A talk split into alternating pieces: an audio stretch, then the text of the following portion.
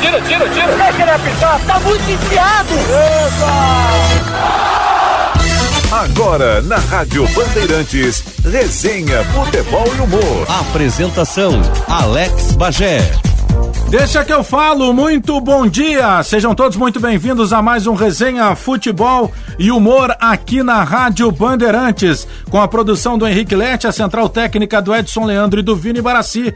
E hoje o nosso convidado será Gilberto, ex-lateral esquerdo do Flamengo do Vasco, do Cruzeiro, do São Caetano, do Grêmio, do Hertha Berlim na Alemanha, da Inter de Milão na Itália, do Tottenham na Inglaterra e jogou duas Copas do Mundo com a camisa da seleção brasileira. O nosso Resenha Futebol e Humor todo domingo, 10 da manhã, aqui na Rádio Bandeirantes. Sempre para Banrisul.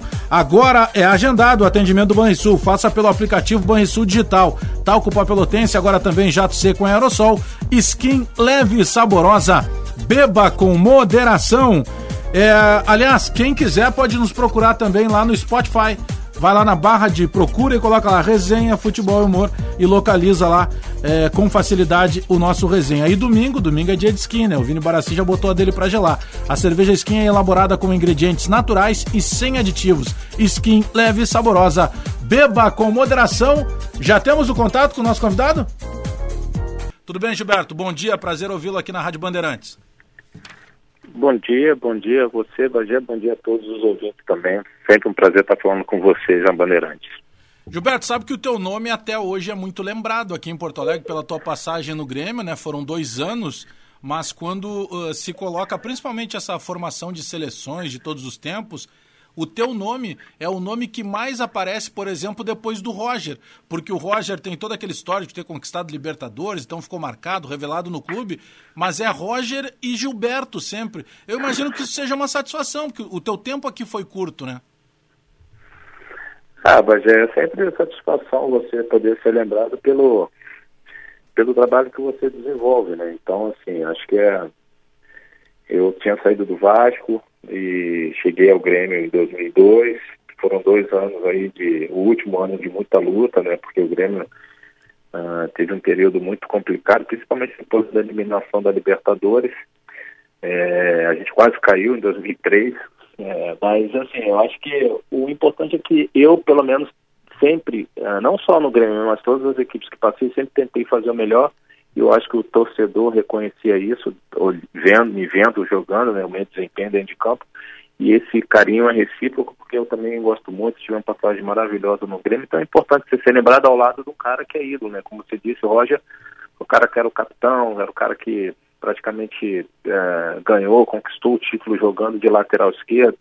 Então acho que é sempre, é sempre motivo de, de orgulho. Gilberto, como que é o que, que, que tem esse link do futsal para o futebol de campo, né? Porque sempre que se fala e vai se relembrar a tua carreira, é, se fala muito do Nélio, se fala muito eh, do Flamengo, mas se fala da tua história no começo do futsal. É, como é que surge esse link do futsal para o campo?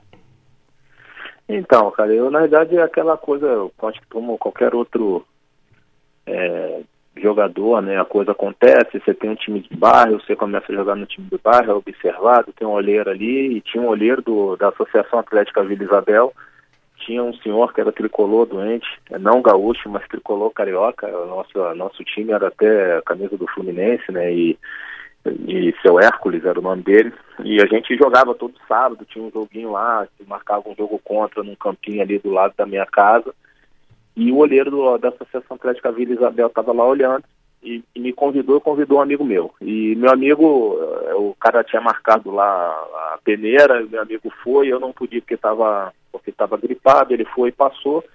E na época que eu fui, eu eu eu, eu não eu não passei, né? Eu fui para jogar na linha e o cara, o treinador, Tadeu, disse, ah, não dá não, não sei o quê. E meu amigo que já tinha passado, falou, ah, esse aqui, pô, ele agarra lá, é goleiro lá na pelada de vez em quando e tal. Aí o cara falou assim, ah, eu tô precisando aqui de alguém no gol, vai você no gol então. Eu falei, eu fiz uma defesa, duas, Bagé, tal, três, o cara falou, pô, até melhor no gol que na linha, cara, fica aí no gol.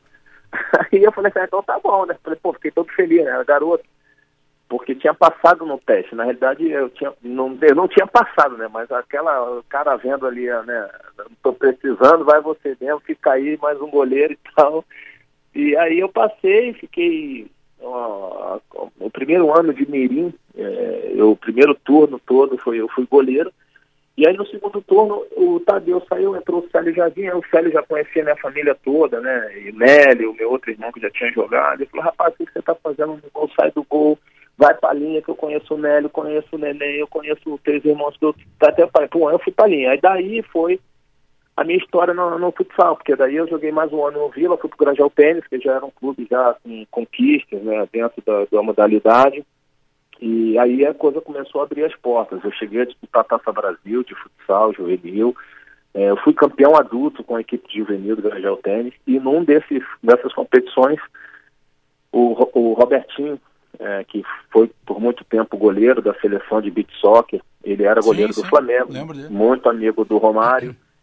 E o Robertinho disse assim, ah, pô, Romário, você precisa ir lá ver o irmão do Nelly, pô, o cara destrói no futsal, assim, assim, assado e tal. E nossa equipe de juvenil estava jogando a final do Campeonato Carioca com a equipe adulta do Flamengo e nós fomos campeões. Eu fiz gol.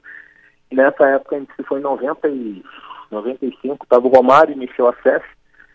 E o Romário daí, junto com o empresário, o Reinaldo Pietra, eles me levaram para o campo, sabe? Então foi aí que fez a minha, foi a minha transição, né? Porque eu sou amante do futsal, né, Bagé? Então eu joguei durante oito anos, praticamente, dos 11, a dos 11 aos 18 anos eu joguei futsal. E essa minha transição ela não acontece como é a do Vinícius Júnior, como é a do Neymar, Sim. com 17 jogando. E aí foi a minha transição. Mas graças a Deus a coisa foi, foi legal, assim, porque eu adoro futsal e isso me ajudou muito. Pô, e aí, a tua. Sabe que quando a gente pegou muito aqui em Porto Alegre, claro que já, já te conhecia do Flamengo, de outros clubes, mas pegou muito a tua passagem aqui, aqui em Porto Alegre especificamente e depois a sequência dela, né? Porque de, depois tu ainda vem é, para Copa, para duas Copas do Mundo. É, mas a, a tua ida para Inter de Milão, tu considera hoje, olhando depois de passado, que ela aconteceu cedo demais? Porque todo mundo tinha certeza que tu ia chegar lá e ia sair jogando e a gente sabe que não é tão simples assim essa transição, né? Era, era um super time da Inter, né? É, mas eu acho que é aquela coisa da inexperiência também. Eu não nem acho que tenha sido cedo demais. É, hoje você, a maioria dos atletas, como eu citei, o Neymar, o Vinícius Júnior, né? É, todos esses atletas jovens, eles já, eles já têm um staff, né? Então, isso acho que pela, por, pelos acontecimentos, né, com outros jogadores que bateram na Europa e voltaram, e não se adaptaram, alguns empresários, ah, obviamente, para não perder essa possibilidade. Hoje tem jogador que tem espaço, entendeu? Que faz tudo, claro. já chega, casa arrumada e tal. E isso acho que facilita muito. Eu, por exemplo, cheguei na Inter, e é uma história que eu conto sempre, mas eu fui para jogar, eu fui para o retorno, né, digamos assim, porque eu cheguei em janeiro, então a temporada já tinha parado, aquela coisa toda por conta de Natal e ia ser retomada, né? Então eu, eu cheguei na Inter, tinha lá só na Inter tinha Baggio, Ronaldo, Bergomi, Paluca, Pirlo, uh, uh, Winter, Aaron Winter, tinha Diorca F, então tinha um, Zamorano, então tinha jogadores ali com um, um, um nível muito alto. E, e eu cheguei lá porque eu tinha saído do Cruzeiro, na realidade, tinha, tinha disputado cinco competições, tinha chegado em quatro finais, eu estava super bem, estava super feliz e tal. E e achava que ia me adaptar facilmente ao futebol italiano. Só que aí bate aquela coisa do idioma, que apesar do, do italiano ser similar ao português, mas os caras falavam muito rápido, não dava para entender nada, você fica meio voado, eu não tinha tradutor, não tinha nada e ficava meio perdido com horário. Eu lembro que os caras tinham alugado um carro, não tinha essa coisa do GPS, e eu tinha que ir para Pinetina, marco, olhando o estrado, olhando, porra, sozinho. Eu falei, caraca, se eu me perder aqui, onde é que eu vou parar? Como é que vai ser isso para explicar onde eu tô e tal? E eu lembro que essa foi minha adaptação no Inter, assim, na Inter, e ainda tendo que ainda tendo que render dentro de campo, né, Bajé? Então a situação ela é bem complicada. E aí eu fiquei quase eu joguei a temporada inteira, joguei não, né? Fiquei lá treinando a temporada inteira. Uhum. Quando acabou, falei, cara, eu não quero ficar aqui. Eu não tô jogando, não tô me adaptando, apesar do treinador ser, era, era o Luchesco na época, Sim. e o Luchesco adora brasileiro. É, tentava arranhar o português para ver se eu conseguia render alguma coisa, mas assim, a minha adaptação foi muito ruim. E, e, e, e hoje, historicamente, dizem que foi o pior ano da Inter, é, o ano de 99, né? Os caras falam o ano de 99 foi um ano de, de, de, de assim, ruim para a Inter. E eu chegando nessa situação dentro do clube. Então, a minha adaptação ela foi muito complicada. Mas hoje é diferente, né? Hoje esses atletas eles vão com espaço, vai com, com gente que já fala o idioma para adaptar. Eu, obviamente, depois, cinco anos depois, sei lá, seis anos depois, eu voltei para a Alemanha, aí já era uma outra situação. Eu consegui me adaptar, tinha um tradutor, me ensinou a falar alemão, eu aprendi a falar alemão. Então, isso tudo para mim foi experiência que eu consegui carregar ela para os quatro anos de temporada que eu tive depois na Alemanha, entendeu? Então a minha adaptação ela só não foi por, acho que por falta mesmo de, dessa coisa, sabe? A falta da experiência. Eu poderia ter pedido para ser emprestado, talvez, com um clube lá menor, para me adaptar, para depois voltar para a Inter, mas aí a falta de experiência, a gente quer logo voltar para o Brasil, que tem mercado, a gente tem mercado, eu quero voltar, quero jogar e tal, mostrar para o pessoal que eu não fui uma decepção, e muitas das vezes isso acaba acaba prejudicando a carreira. Bom, mas aí, Gilberto, tu volta, tu volta direto pro Vasco? Quando tu volta ao Brasil? Voltei, isso, eu voltei pro Vasco porque eu tinha, na realidade eu era do Flamengo, estava emprestado ao Cruzeiro e, e aí quando eu voltei ao Flamengo, assim, eu voltei do empréstimo e já fui para Inter. E aí fiquei na Inter esse período e quando eu voltei, eu voltei pro Vasco, porque o Felipe parece que estava para sair, estava meio que litígio lá com o Vasco, uhum. brigando, sei o quê, questão de renovação, e eu voltei pro Vasco em 99. Isso foi, acho que em junho ou agosto de 99. E aí eu já peguei a temporada já, o brasileiro, praticamente de 99 no Vasco, e fiquei 2000 e 2001 uh, vestindo a camisa do Vasco e depois, aí sim, indo para Porto Alegre, entendeu? Então, Aí eu já pego o Vasco já com o Mundial, pego o Vasco com uma seleção, que o Vasco encontrou para o Mundial. Encontrou o então, Romário de novo. Situação... Exatamente. Aí eu, na época, eu, eu cheguei com o Edmundo, né, Juninho Pernambucano, com o Ramon, o Vasco já tinha um time bem montado, porque tinha sido campeão já brasileiro em 97 e da Libertadores em 98. Então já tinha uma base ali, né? E, e aí, quando o Vasco foi para o Mundial, é que o Romário chegou, né? Que aí o Eurico contratou o Romário, Júnior Baiano, aí montou uma Jorginho, aí montou uma seleção para disputa do Mundial, que eu acho que foi assim o, o maior time que já joguei, o melhor time que já joguei, um time montado, enfim, com Carlos Germano, Elton, Jorginho, aí era craque para tudo que é posição, Valber, e, e aí eu acho que a gente seria coroado se a gente tivesse vencido o Mundial, mas a gente acabou também enfrentando uma seleção, que era a seleção, que era a equipe do Corinthians, e a gente acabou perdendo no Maracanã. Tá, aí tu sai do Vasco, tá, mas só para só pra lembrar aqui para quem está nos ouvindo, a gente está conversando com o Gilberto, ex-lateral esquerdo aí, com duas passagens em Copa do Mundo, jogou dois anos aqui no Grêmio. Gilberto, o, a tua ida para Itália, tu vai comprado pela Inter? É, eu fui, eu fui comprado pela Inter. E aí depois tu é emprestado para o Vasco?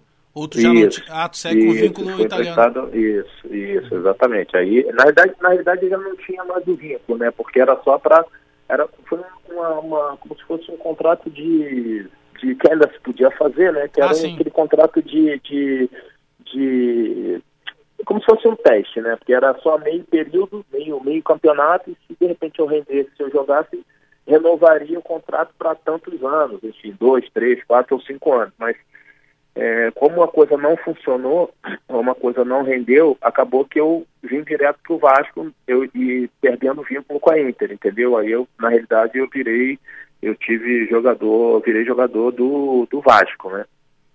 Ah, um, perfeito. Um, um determinado contrato, né?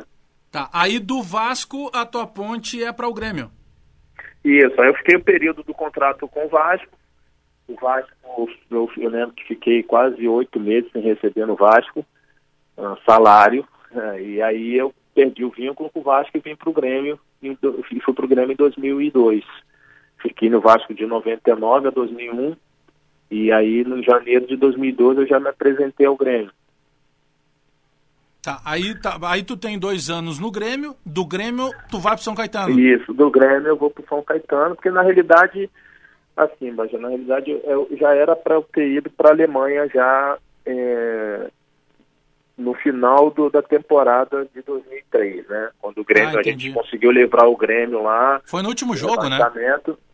É, contra o Corinthians. A gente acabou ó, se livrando lá da, da, da, do rebaixamento em 2003 e aí é, era para ter ido. Mas aí aquela coisa, né? Eu lembro que eu, eu, conto essa, até hoje Machado estava vendo, é, ele deu estava vendo uma situação para a Alemanha, deu uma subida e eu precisando, porque eu já tinha ficado oito, oito meses sem receber no Vasco e o Grêmio, depois que o Guerreiro saiu, ficou quase uns cinco meses sem eu receber lembro. no Grêmio. Uhum. E aí eu falei, cara, não, eu tenho que ir para um lugar que eu preciso receber, não dá mais para ficar esse negócio de jogar e não receber, tal, tal. E o São Caetano veio com a proposta, o Tite estava lá, me chamou e tal, e eu lembro que eu fui conversar com os caras e assim, de imediato eu aceitei e fiquei. No, no que eu acertei com o São Caetano, o Machado, eu lembro, me ligou, pô, pô Giba, o que você fez? E tal, pô, não dava para esperar a tua resposta, cara, demorou muito para me falar. E eu brinco com ele até hoje, isso, falei, cara, não dá para esperar mais.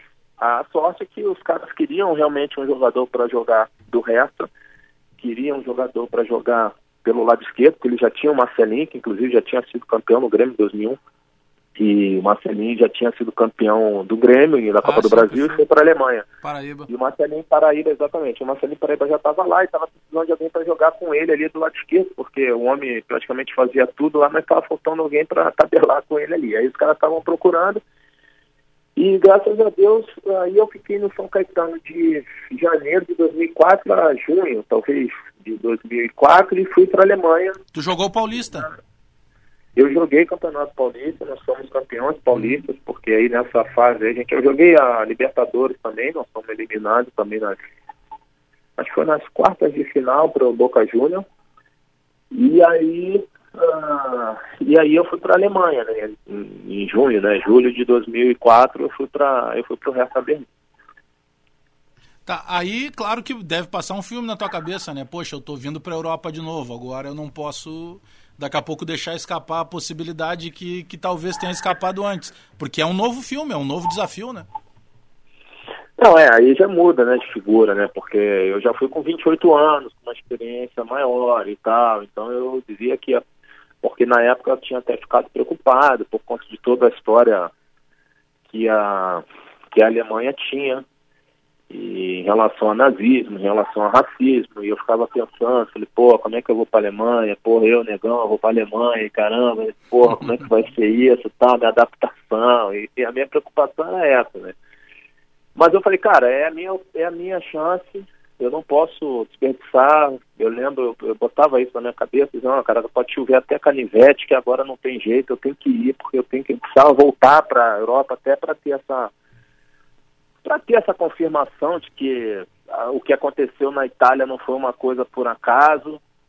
E graças a Deus eu fui super bem recebido, fiquei quatro boas temporadas no Reta, e de 2004 a 2008 e só que na Alemanha já estava aquela coisa de, de o resto é sempre disputar o quinto, sexto, sétimo lugar, quinto, sexto, todo ano, todo ano, aqui já estava me incomodando, porque os meus amigos, pô, no caso, você jogava ali um monte de brasileiro, você via Zé Roberto, Lúcio, os caras indo para a final do alemão, uh, do campeonato alemão, indo para a final de Copa da, da Alemanha, e, pô, eu falei, não, cara, eu preciso ganhar um título, conquistar um título, eu sempre disputei, joguei em clube que disputa título, e aquilo já estava me cansando, e aí quando veio a proposta do Tottenham em 2008, eu não hesitei muito, eu tinha até a, a possibilidade de renovar com o Hertha, né, e, mas eu queria ver um clube que pudesse, de repente, disputar uma, uma Liga Europa, uma Champions League, e eu via com bons olhos essa possibilidade no Tottenham, e quando pintou a possibilidade,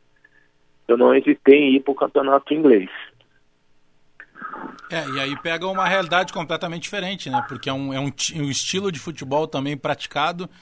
Aliás, os três uh, países que tu acabou jogando são estilos diferentes, né? Se a gente comparar a Itália, a Alemanha e Inglaterra, são três estilos de futebol completamente diferentes, apesar de estarem no mesmo continente. Né?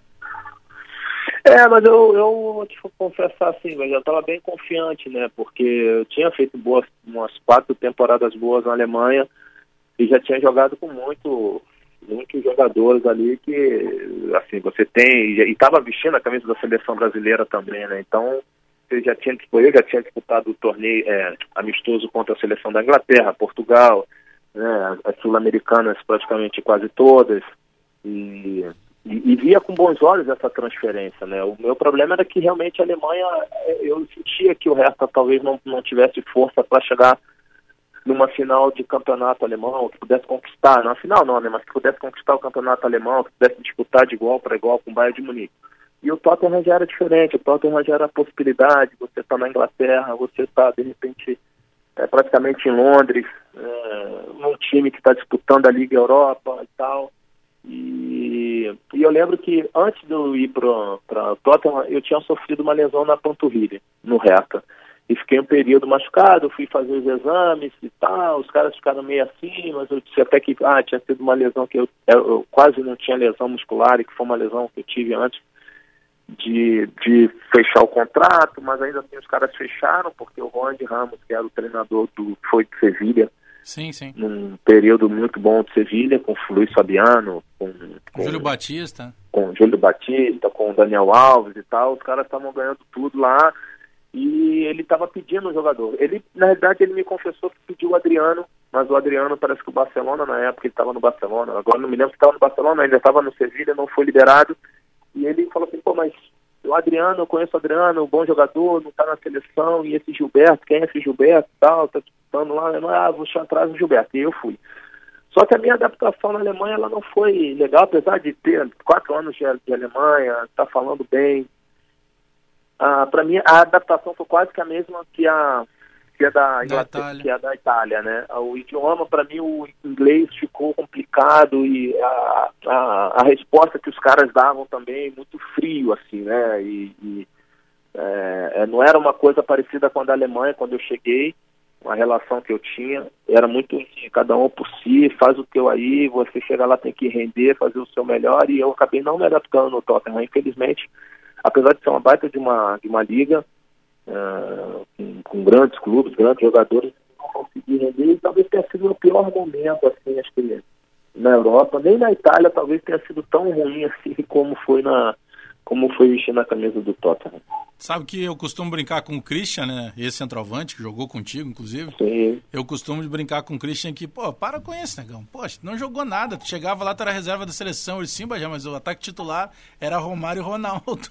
Então não tinha como jogar. Pô, tu pegou uma época ali que ainda tinha um Roberto Carlos, lateral da seleção brasileira, né? E mesmo assim tu era convocado para a seleção, é, título de Copa das Confederações, Copa América, Copa do Mundo. É, era uma época complicada de, de chegar uma seleção brasileira, né, o, o Gilberto?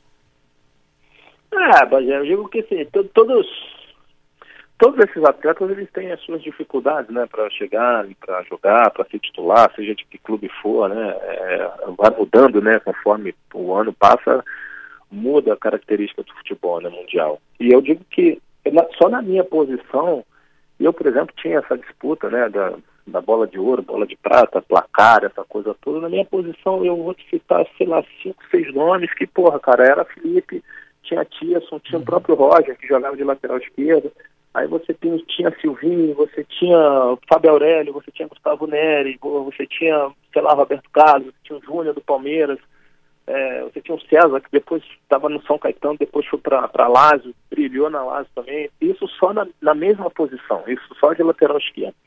Então, assim, é, Kleber, é, jogou no Inter também. Então, então assim, então é, é difícil a disputa, né? Então você chegar para mim já é, já é motivo de orgulho. Você sabe, Gilberto, mas, pô, eu fui convocado para ser reserva do Roberto Carlos e eu fui convocado sabendo disso, porque não ia ter condição de ganhar a vaga titular do Roberto Carlos, que era o melhor jogador do mundo, entende? Então, na posição. Então, eu fui com essa, com essa, com essa visão, com essa questão, né? Dizer assim, não, cara, eu vou aqui, precisou, tem que estar atento, eu tenho que estar pronto, porque o Roberto se machuca, eu tenho que tentar fazer pelo menos parecido nem melhor nem pior, mas pelo menos parecido, porque, porra, não dá, né?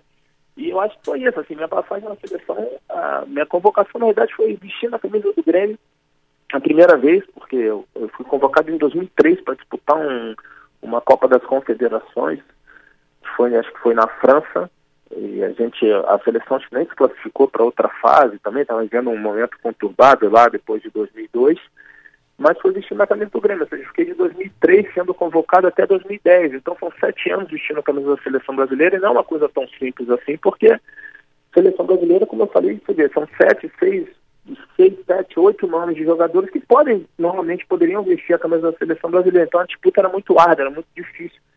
E você imagina o Christian como é que, como é que era, né? Não é tão simples assim, né? Futebol te deu muitos amigos, Gilberto, porque a gente sabe que tu sempre foi um cara de agregar, sempre um cara bom de vestiário, da resenha, é, como bom carioca. Te deu muitos amigos o futebol?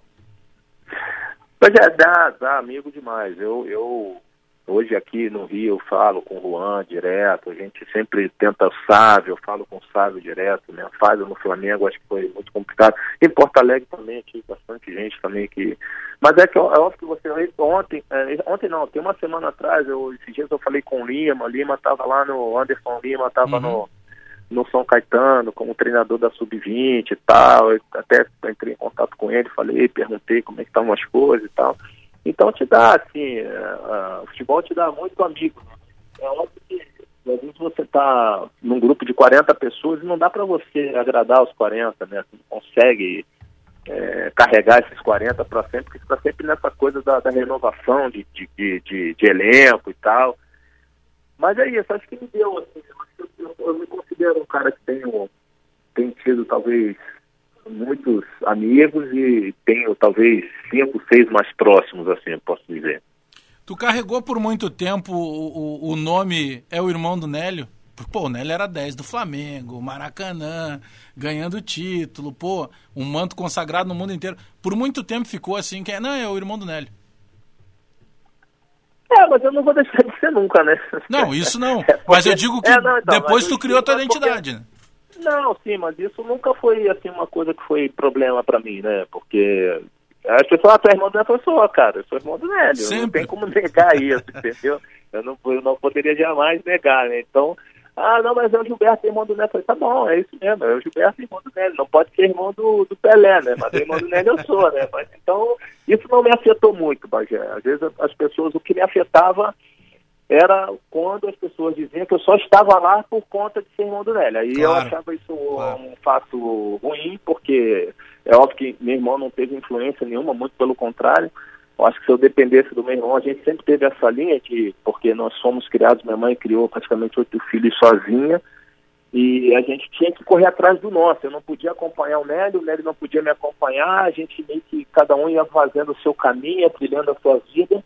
E a minha foi essa. Calhou de realmente eu ter que começar, digamos assim, é, porque na verdade eu comecei na América, não no Flamengo, como meu irmão começou, uhum. mas de começar a brilhar, de trilhar o meu nome junto, junto a ele, né? Assim, com ele, porque o meu primeiro título foi campeão carioca invicto em 96 ao lado do meu irmão. Então, uh, e aí, aí eu acho que cresceu um pouco isso também, né? Porque aquela coisa já era o Nélio, já tinha sido campeão brasileiro em 92 aí você acaba conquistando o campeonato carioca 96 invicto ao lado dele, e é óbvio que aí né, cresce essa coisa, ah, pô, o irmão do Nelly é bom jogador, o irmão do Nelly é bom jogador, mas isso para mim nunca nunca foi uma coisa assim que criasse uma dificuldade na minha carreira como jogador, não. Quem foram os adversários mais complicados de marcar o Gilberto, embora tu fosse um lateral com potencial também ofensivo, de linha de fundo, de cruzamento, qualidade, tanto que depois jogou também é, com a qualidade que tinha para jogar por dentro. É, mas quem foram os caras que, que tu lembra, assim, adversários que foram complicados de marcar, assim, em grandes encontros? Rapaz, tinham vários, cara. Foram Porque lateral esquerdo, você chegava em qualquer lugar, o, o, o ponto direito era sempre o mais arisco, o mais chato, o mais veloz de marcar, né? Então, eu depois que eu migrei para o meio, eu falei, ah, graças a Deus não passei dessa fase, né? Mas é, mas tinha o Almir do Santos, era chato demais. Eu porra, hoje eu vou pegar o Almir, cara. O Almir acho que jogou até no, no Grêmio. Foi, também, foi revelado aqui. É, falei, porra, vinha o Almir ciscando, pulando, não sei o que. Eu falei, caramba, Alex Alves era um cara chato de marcar rápido, também, porque era um né? jogador né? rápido, forte, tinha muita força. Você dava o tranco, ele não caía, era um, tinha habilidade e tal. O Vitor, lateral direito, o Vitor também era um bicho que também tinha muita força, também carregava os caras também. Belete era um cara lateral, né? Eu digo batendo uhum. lateral com lateral era difícil. Marcar o Messi sempre foi uma coisa também muito complicada. Mas assim, tem, mas aí na, na vida você tem vários, assim. O Alessandro, lateral direito, por muito tempo titular do Atlético Paranaense, era um bicho chato também, difícil de marcar também, porque também era um jogador, assim como eu, né? Mas é porque eu, eu, eu não tinha, eu era muito forte também. Então, Sim, fisicamente, eu conseguia arrastar os caras também e tal, os caras às vezes batia, caía, mas esses jogadores também tinham muita força, então ficava aquele embate de quem ia aguentar até quando, né? Assim, ah, vamos até nos 90 minutos, vamos ver quem vai aguentar aqui essa, essa coisa da força. Então, é, foram jogadores que eu tive, assim, durante um período da minha carreira, mas com uma certa dificuldade, assim, pode dizer. O, o, o, Gilberto, a parada, a transição, quando tem um encerramento da carreira do jogador, o Paulo Roberto Falcão costuma dizer que o jogador morre duas vezes, a morte natural e quando ele precisa parar de jogar futebol, porque ele está muito tempo acostumado, habituado a, a, a, viagens, a ter toda uma estrutura né, de clube por trás dele. Como é que foi para ti essa transição? É, aconteceu natural? Já era uma coisa que tu estava te preparando? Ou tu sente falta daqui a pouco, até hoje, quem sabe daquele ambiente todo que se tinha do dia a dia? Então, eu, eu respeito demais, eu adoro o Falcão. Falcão, como comentarista, sempre, sempre me elogiou muito. É, acho, acho que o Falcão acompanhou essa minha essa minha fase vestindo a camisa do Grêmio, então acho que ele, ele, ele viu um jogador ali de potencial muito grande. Depois eu me lembro que mesmo dentro da seleção brasileira o Falcão era difícil, um cara de, de, de, de me criticar. Depois na Fox encontrei Falcão algumas vezes também, o Falcão sempre me elogiando bastante e tal. Ele disse que, porra, Gilberto foi um dos maiores laterais esquerdos que ele viu jogar. Sempre que me encontra ele fala isso. Né? Então, assim, mas eu, eu é, com essa com essa afirmativa né, do Falcão, eu não tive essa, essa morte, digamos assim, depois que uhum. parei de jogar. Eu já vinha ela, já vinha trabalhando na minha cabeça já em 2011. Eu ia parar em 2011, mas infelizmente pela pela a situação dentro do Cruzeiro não não me, me permitiu encerrar a carreira no clube. É, mas eu, eu assim, já estava preparado para isso, sabe? Eu já vinha preparando, aí em 2011 eu falei assim, ah, cara, acho que eu vou parar, né? Eu não tenho essa coisa também de muito oba-oba, de fazer despedida, da volta olímpica. Eu sempre fui um cara muito discreto na minha vida, como sou hoje. E, e então não tinha muito isso. Aí eu parei em 2011, eu estava no Cruzeiro, teve uma situação, o Cruzeiro quase caiu, eu saí do Cruzeiro, fui pro Vitória da Bahia para jogar a Série B porque não podia mais jogar, não podia mais jogar a Série A, então já tinha feito sete jogos e tal. E aí eu falei, ah, acho que eu vou parar. Eu falei, ah, vou parar e tal, tava morando em Belo Horizonte, aí o América Mineiro me ligou, o pessoal do América Mineiro lá, dirigentes me ligaram e tal, ah, Gilberto, a gente está aqui no Centenário, a gente quer um jogador aqui para o nosso projeto e você, a gente vê você com bons olhos aqui e tal. Aí eu falei, ah, cara, eu já estou jogando, eu já estou parando, tá, vou jogar essa Série B no América para tentar ver se eu consigo botar o América na primeira divisão e depois eu encerro a carreira. E aí eu fui para o América Mineiro, não consegui colocar o América na primeira divisão e eu parei em definitivo em 2012, eu parei de jogar. Mas aí hoje, assim, de lá para cá eu mantenho minha vida discreta, né? Eu nunca fui um cara também muito assim de oba-oba, de, estar tá em televisão, de estar tá criando polêmica, de estar tá falando comentando da vida de outro atleta e tal. Então, para mim, essa coisa está muito tranquila e, e definida e, e, eu digo assim, serena, né? Hoje, minha família aqui no Rio, podendo usufruir das minhas filhas também, coisa que praticamente quando você está jogando você não tem tempo para nada, Verdade. curtir Dia dos Pais, Natal, enfim, curtir Dia das Mães, você não, a gente aniversário de filho, por exemplo, e acho que hoje eu estou mais, digamos, mais tranquilo em relação a isso. Jogador de futebol, é claro que se mostra muito o lado do glamour, né? E parece que todo jogador de futebol vive do glamour, a gente sabe que não é assim. E, e, tem uma outra situação, né? Daqui a pouco tu até consegue, com o teu trabalho, adquirir o carro dos sonhos, a casa dos sonhos. Só que ao longo do ano, tu praticamente não usa, né? Tu usa o teu carro para ir treinar. E a tua casa para dormir e nem sempre tu dorme nela, porque dependendo das viagens, tu passa 10 dias, às vezes, longe desse carro e longe dessa família e da casa. É, exatamente. Eu digo que às vezes o cara fala, porra, até jogador deve ser maneiro, tu viaja, passa não, eu falei, cara, eu conheço hotel pra caramba, eu posso te indicar um monte de hotel. Agora, se falar que eu fui em tal ponto turístico no Chile, eu falei, cara, não fui, eu não chegava no Chile e não dava, eu tinha que ficar dentro do hotel trancado, porque tinha um jogo importante, sei lá, dois dias depois, um dia depois.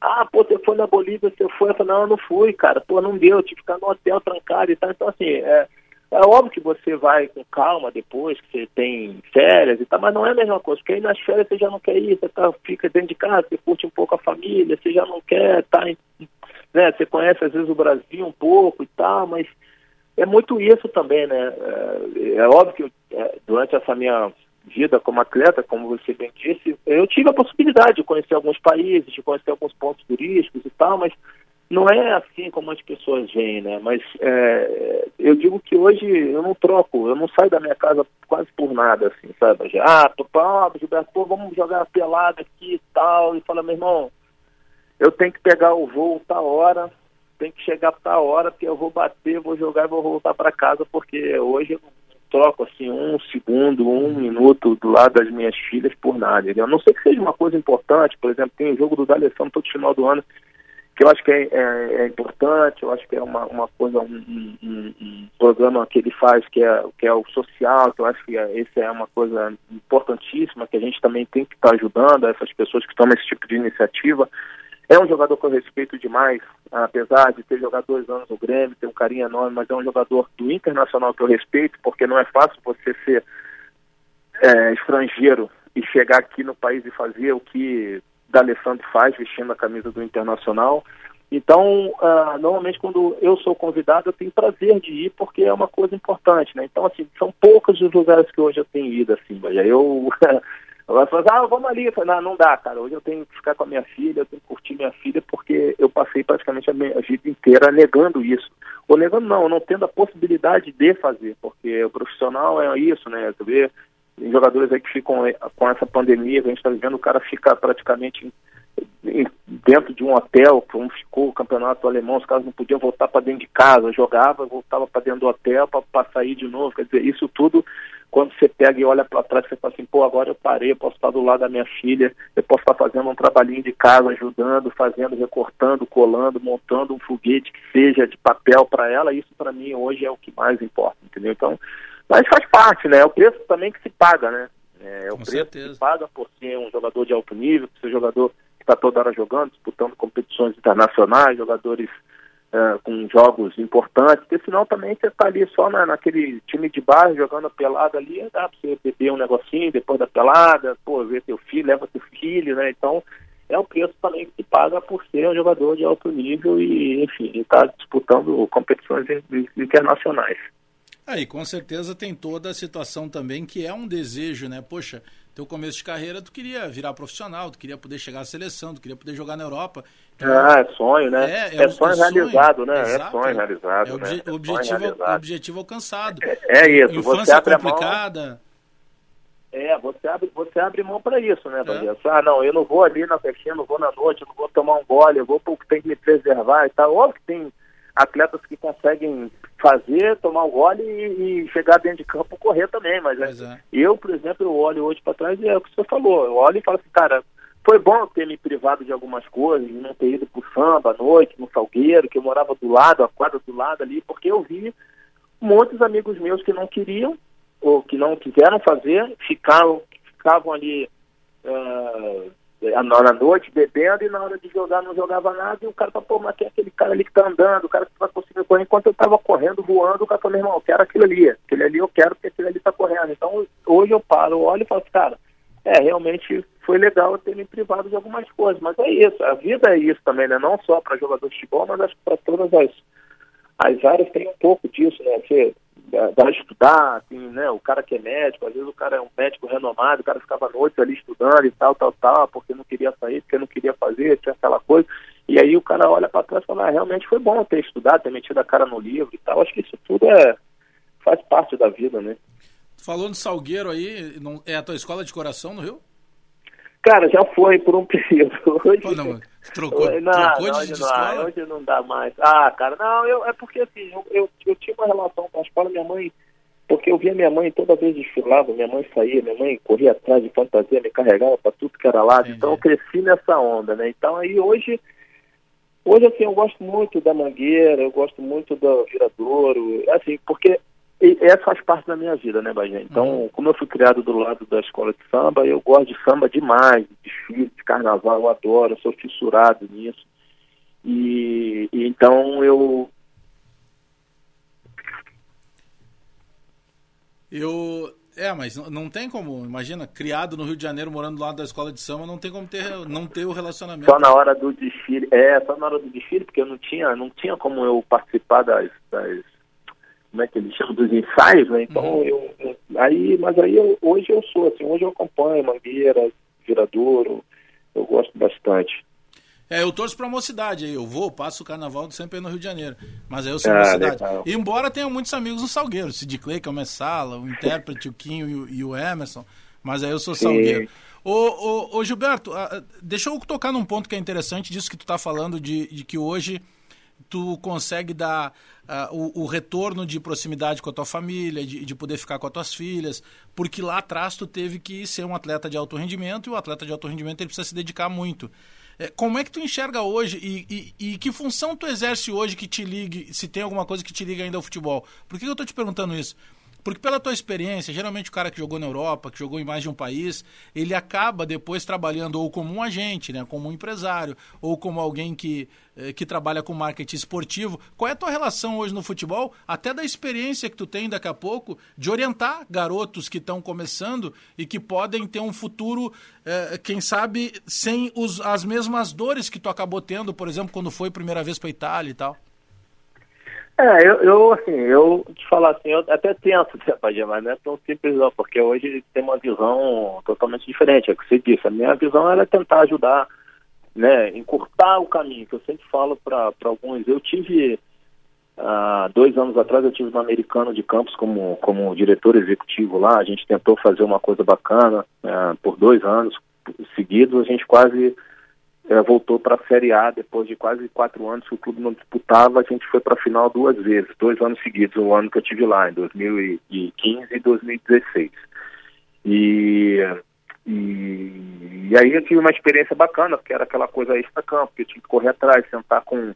Eu tive que correr atrás, sentar com, com um patrocinador, sentar com, com grandes empresas, com representantes de grandes empresas, para poder mostrar o clube é, o clube estava recebendo lá na época um CT uh, com, com, com estádio, que até agora não ficou pronto, mas isso lá atrás era a promessa era de que ficaria pronto e tal. Então a gente a gente fez eu assim bastante coisas bacanas, sabe? E aí eu eu me vi numa situação que o futebol do Rio era bem complicado em relação a isso. E aí eu fui aí eu fui estudar, porque na verdade essa possibilidade me caiu no peito uh, de poder estar no americano, que era um time de segunda divisão do Campeonato Carioca, e tentar colocar ele na primeira divisão novamente. Né? Cidade de Campos, com 600 mil pessoas e tal, acho que seria interessante. E aí eu agora estava desde o ano passado fazendo curso da CBF de, de gestão, né, no futebol, e era para terminar agora em maio, mas por conta dessa pandemia a coisa ficou complicada e não sei quando vai terminar, né? Estamos falando em de repente terminar a aula em EAD, né? É, mas aula online, mas é mais, mais complicado. Mas estava me capacitando, né? Mas é o que você falou, assim, eu gostaria, talvez, de trabalhar, é, eu sempre falo como, como diretor, talvez aquela ponte ali entre a comissão técnica e, e a diretoria, a presidência do clube, por conta da minha experiência, tentar identificar, às vezes, muitas das vezes, o atleta que está ali, que você vê que às vezes o cara vem do sul, o, cara sai do sudeste, sai do nordeste para de repente jogar no sul, tem esse contraste com a temperatura, que às vezes o cara acha que não, que acha que não tem influência, mas às vezes o cara sente muito isso. Às vezes o cara está com saudade da família e não sabe por que, que o rendimento do cara está caindo, porque muitos dos clubes não faziam isso. Hoje a maioria já tem psicólogo, já tem acompanhamento e tal, mas às vezes você precisa ir ali, mesmo com toda essa com toda essa estrutura que esses clubes têm, mas às vezes se você chegar, é como é a história que eu conto, por exemplo, eu estava no Vasco né, na época, e o Tita entrou nessa coisa de sai treinador, entra treinador, e o Tita entrou ali para tapar um buraco ali durante o período, e eu estava meio assim, cabeça baixa no Vasco, não consegui, e estava com tudo, Bagé, porque minha família estava perto, uhum. é, eu tinha minha família inteira, porque minha mãe é do Rio, então minha mãe, minha esposa, minhas filhas, tudo ali perto, e, e eu estava muito mal, eu estava me sentindo mal, não estava me sentindo deslocado. E o Tita virou para mim e falou assim, ô Gilberto, eu conheço o seu irmão Neném, Neném, pô, jogou no México, bacana jogador, meu filho, você tem que soltar esse leão que tem dentro de você você tá aí, tá meio assim, tá, solta esse leão. Era, era talvez, era, era a, a, a fala que eu precisava, que eu precisava, claro. eu precisava talvez que alguém ali dentro do clube me desse uma moral de dizer para mim que eu era um bom jogador e que era, eu precisava disso, um incentivo. Talvez eu não tivesse tido durante esse período. E aí foi a minha transformação. Quando eu já cheguei no Grêmio, eu já cheguei outro jogador, justamente porque um cara com a visão que tinha, com a experiência que tinha, identificou que eu mesmo, sendo bom jogador, estava muito para baixo, estava muito deprimido, estava me sentindo mal e tal. E ele foi que me deu essa moral. Então, às vezes, isso dentro do clube precisa, às vezes você tem um cara para identificar isso. Então, esse trabalho eu gostaria de fazer. De estar tá ali no dia a dia, de estar tá vendo o que, que o atleta está precisando, de repente, de estar tá participando e tal, de estar podendo opinar e tal. E acho que isso, para mim, seria ideal. Hoje eu faço isso, assim, eu tenho alguns amigos meus que trabalham em clubes menores, falam, pô, Gil, tu não tem um contato de alguém ali que possa me ajudar, estou com um, um, jogador aqui assim, acessado, eu tento ligar, tento fazer, às vezes também para poder ajudar, obviamente, o atleta, porque eu sei que muitas vezes o atleta não tem essa oportunidade de vestir a camisa de um clube grande, e às vezes tem talento para tal, mas hoje o mercado ele está tão assim, fechado que às vezes dificulta, mas é isso, assim, eu hoje estou nessa função, já assim, terminando o curso de gestão da CDF, e esperando, de repente, uma oportunidade de trabalho para que possa voltar, para que eu possa voltar ao futebol e, de repente, capacitado, né? Com, com, aí sim, com a experiência de ter feito um curso numa, numa confederação que é a que né, rege hoje o futebol brasileiro e tal. Então, isso para mim tem sido, tem sido muito importante. É, e hoje é algo que falta muito no, no, no futebol brasileiro é capacitação, né? Se a gente começar a discutir principalmente gestão, administração, gestão seja ela do clube ou seja ela de carreiras, é, é, é, é, buscar isso, é não considerar que tu sabe tudo, né? É tá sempre disponível a poder aprender, porque às vezes daqui a pouco, o Gilberto pode ter uma aula de três horas, se tu aproveitar 10 segundos, se tiver uma frase, como tu acabaste de contar aí, quanta coisa aconteceu na tua vida, aí chegou o Tita um dia e te disse assim, cara, liberta esse leão que tá dentro de ti, tipo, precisava alguém dizer aquilo que tu sabia, mas tinha que chegar alguém e falar. É, isso, por vezes, faz muita falta, isso modifica uma faz, vida. Faz muita diferença, faz, faz, muita diferença, faz muita diferença. Então, às vezes é isso, o atleta às vezes precisa, ah, porra, mas aí o cara fala assim, ah, mas pô, mas como é que pode? O cara tá desmotivado, o cara tá ganhando não sei o quê, o cara tá, mas é porque você tá num nível de gente que está praticamente no seu mesmo patamar, no seu mesmo nível, que você tem várias outras coisas que envolvem o futebol, que você sabe, né? Hoje talvez menos, né? Mas antigamente tinha muito isso, né? O cara que entrava ali, empresário, tinha contato com não sei quem, que botava o fulano e tal. E hoje menos, né? Mas aí é, é, eu vejo eu vejo dessa forma, né, é, Bagé? Eu acho que é, é isso, assim. É, é, eu vejo Europa tem muito isso. O cara para de jogar. Agora mesmo eu vi que o Pirlo assumiu, acho que a sub-23 da Juventus. Você vai lá, o Roy Mackay jogou muito tempo no, no na seleção da, da, da Holanda é, jogou no, no Bayern de Munique, aí ele vai lá e assume a seleção da, da, da, da Holanda, sub-17, o, o, o, me fugiu agora o nome do, do o Klose virou treinador de atacante da uhum. seleção da Alemanha. Então, e no Brasil a gente tem pouco isso. No Brasil a gente usa pouco a experiência, às vezes, de um grande atleta para determinada função dentro do clube, uma, uma, uma porque tem um pouco da, da, do preconceito de achar que o cara vai ficar ali sentado em cima do salário dele, que uhum. o cara não vai querer trabalhar, e outra porque acha que o cara não tem a capacidade necessária para trabalhar, mas é como você disse hoje, a CBS dando os cursos que, que tem dado, é, e a quantidade de pessoas que têm feito o curso, eu acho que já poderia, eu acho que abrir um pouco mais essa, essa, esse leque né, de possibilidades para que o, o, o ex-atleta pudesse trabalhar não só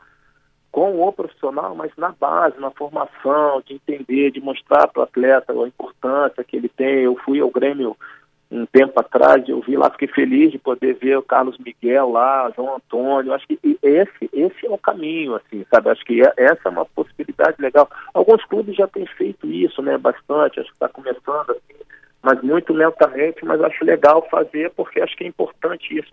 Além do cara ter história dentro do clube, ele poder passar isso para o atleta para justamente encurtar esse caminho da decepção, né? Porque hoje a gente já não tem mais esse, né? O garoto com 17 anos tem que jogar, tem que jogar, arrebentar para poder vender para o clube e poder é. ter o retorno.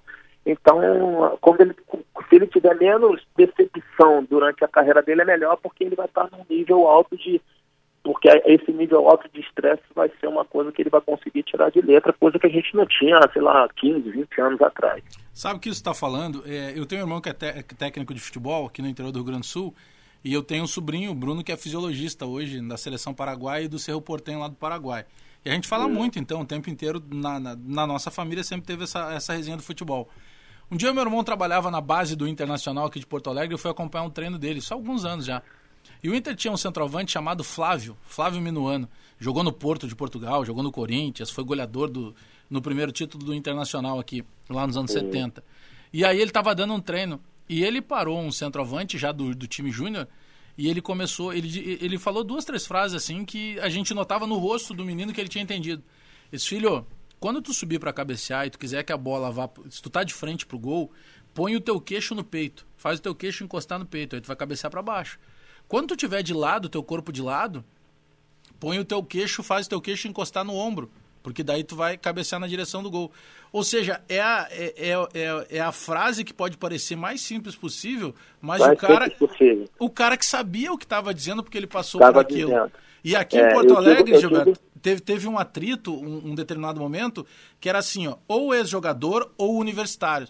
E os caras, por que, que não pode ter os dois? Porque não pode ter o ex-jogador se preparando, pode, né? Pode, pode, pode. Na Europa isso existe, tem de monte, tem, e eu digo porque eu, Copa do Mundo e tal, jogo Brasil-Japão e fiz o gol, por exemplo, é o exemplo que eu dou, porque o Levir me ensinou isso. Pode, pode ser o mais simples possível, mas foi o cara que mais me ensinou dentro da simplicidade dele de ensinar a, a, as malícias da, da posição, porque ele dizia, porra, ele brincava muito comigo, Levi, na época, ah, você é do Rio, é malaco do Rio e tal, deixa eu te falar uma coisa, quando tu chegar na linha de fundo, na, na, linha lateral ali, você tenta dar um tapa no primeiro pau, que sempre vai chegar alguém ali, vai raspar a cabeça e vai fazer o gol.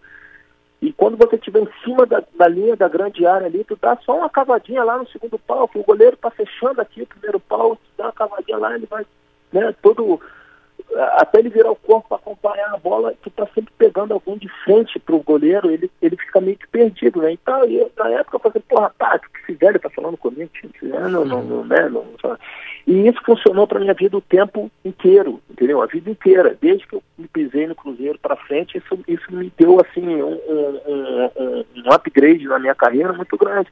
E, e, quando eu fiz o gol, eu só lembrava do Levir me falando que ele dizia assim, cara, quando você pegar aqui no bico da, da grande área, você chuta cruzado lá no pé da trave, que nenhum goleiro consegue chegar.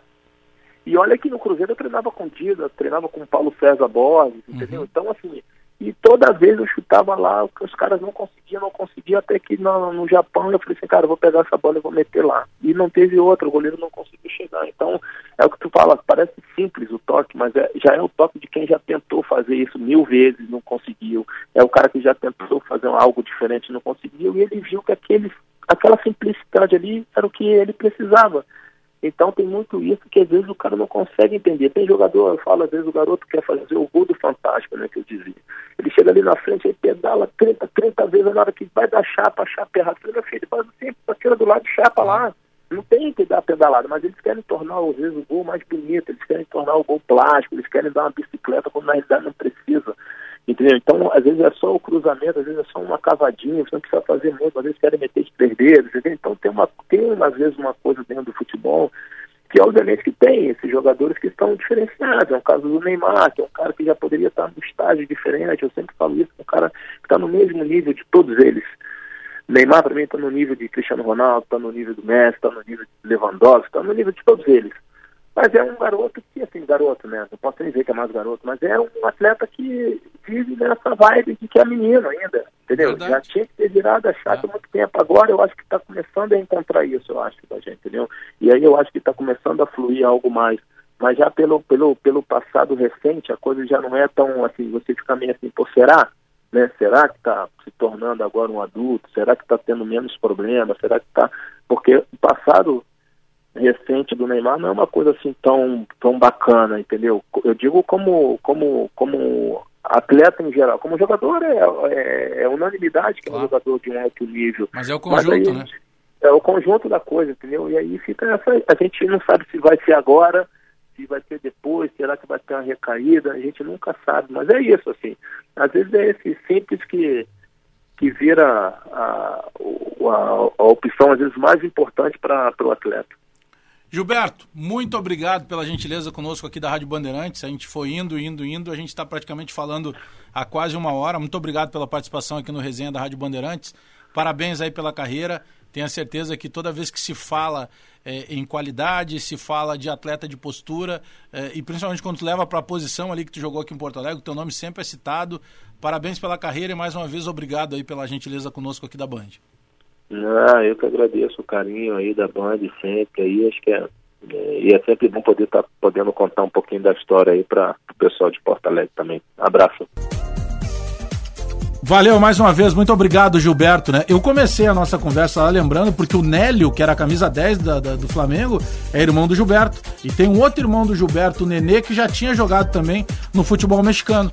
E o Gilberto vê, começa pelo futsal, e o Romário viu ele jogando muito bem no futsal e aí leva ele pro Flamengo, pro futebol de campo, coisas do futebol. Bom, nós vamos ficando por aqui com o nosso resenha. A gente volta no próximo domingo, 10 da manhã. É, o resenha Futebol e Humor que teve produção de Henrique Lete, central técnica do Edson Leandro e também do Vini Barassi. E nós, claro, falamos sempre para skin leve e saborosa. Beba com moderação, porque a cerveja skin é elaborada com ingredientes naturais e sem aditivos. Até domingo que vem. Mas permaneçam ligados aqui na Rádio Bandeirantes. Eu volto duas da tarde agora com mais um jogo aberto, porque hoje é dia de futebol aqui na Bandeirantes. Até lá, tchau!